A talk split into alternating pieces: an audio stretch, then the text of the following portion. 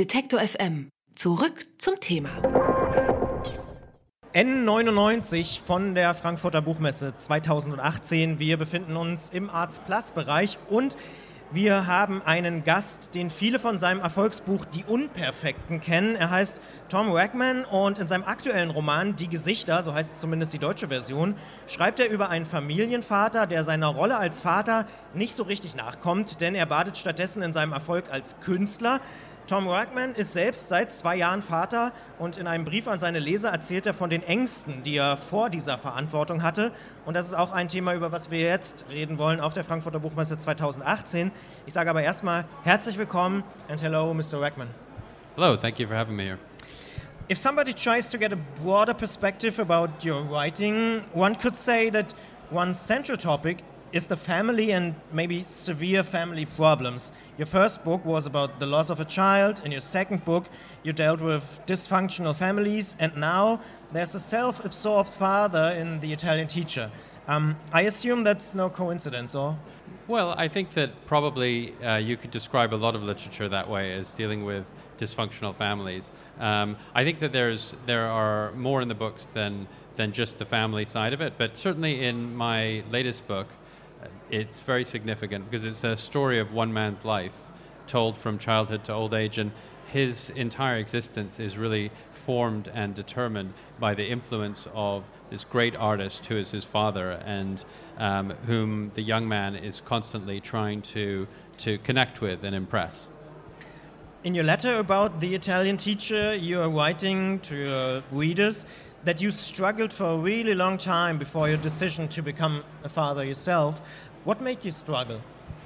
Well, because I was concerned that the dedication to work might make it impossible for me to be a good father, um, and that if I were to have a child, then I would uh, either I would be forced to make a decision between um, continuing to write and therefore neglecting the child, or treating the child properly and neglecting my career. And it was obvious to me that the only morally acceptable choice was to favor the child. And, and, um, and I was worried about that because I had spent all of my 20s and 30s um, trying desperately to develop a, a career in writing. And so I was thinking about all of that when I wrote this book, trying to figure out whether it was necessary, what sort of sacrifices, um, whether why it was that so often writers who are deemed significant had been incredibly cruel even to their families. So it was an investigation both of the way that uh, artistic works are created, the damage they do, and also my own fears about what I might do to somebody else. What is your personal answer then? Well, I don't think that there is a. I think that uh, if I were to give a personal answer, it would imply that there's a general answer. You know, I think that that maybe not, but well, I, I, for in my case, I mean, I ended up having uh, a child, and I'm very pleased with the decision. Um, but it is, there's no doubt that um, that having a family complicates the one's life, as anybody, whatever they're doing, uh, finds that there there's less time to dedicate yourself to uh, to a selfish pursuit. On the other hand, I think that um, writing fiction is about trying to understand human beings generally and human experience and capture and convey stories within that. And obviously, having a family is one of the key human experiences. So I've also developed that, gained that insight, I hope. Mm-hmm. Um, you already mentioned the great Pater um, in, your, in your book, The Italian Teacher, and he only cares about his work and his career. Um, had you the fear to become such a father, to be like, I don't know, not enough there for your child? Yeah, definitely. That was really one of my, my fears, and one of the fears that I that caused me to, to write this book was to look very closely at the, the sort of cost and effect that a negligent father could have on a child. Um, now that I have a child, I have no such fear because I, um, I'm, I'm always running around after him, and uh, it doesn't seem to be a, a problem. Maybe a problem for the work, but not for him. You also said that you aren't the same author or even the same man anymore ever since your son was born. Earlier today, we had another author here from, from Austria, and he said something quite similar. Um, for me, who isn't a father, what is really so special about the father thing? Well, I, again, I think it's. I think in some respects it's very personal. In other respects, there there are elements that are probably universal and and uh, very ordinary.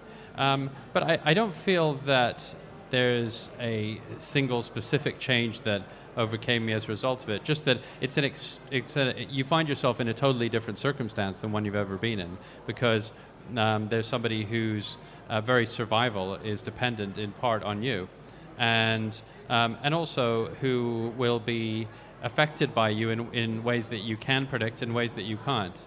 And so it gives you an, an extraordinary responsibility.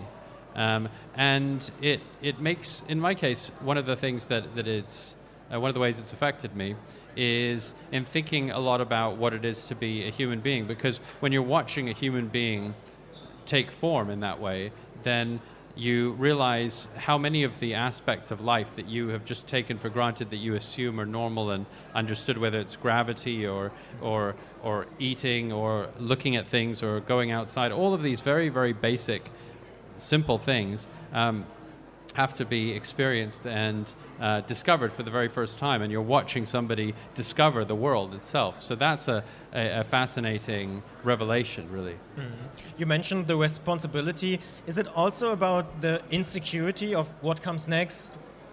What's happening to the child and something like this? Is it also a part of the thing? Um, yes, I, I, to a degree. You're always worried about that, and um, I think it was Christopher Hitchens who said that having a child is like having uh, your heart running around in front of you. That you you have this thing that uh, that matters immensely to you that you don't have entire control over.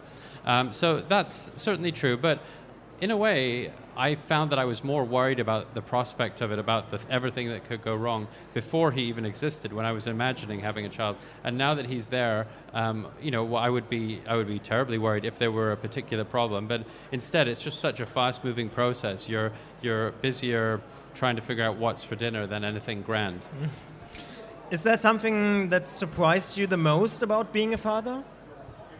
Um, I suppose that probably what surprised me most is is um, is what I was referring to before. It's just this experience of, of you seeing the world completely differently, and you recognizing uh, that that really you that people do come into the world with all sorts of you know loaded with certain genetic predispositions and so forth. But at the same time, that that you do come in pretty much empty, and that's amazing to see that.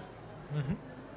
Tom Wackman. Sein aktueller Roman heißt Die Gesichter, beschäftigt sich mit der Rolle eines Vaters und äh, ja, logischerweise auch mit dem Kind. Ist bei DTV erschienen, kostet 22 Euro und ich sage vielen Dank für das Gespräch. Thank you very much for being here. Thank you.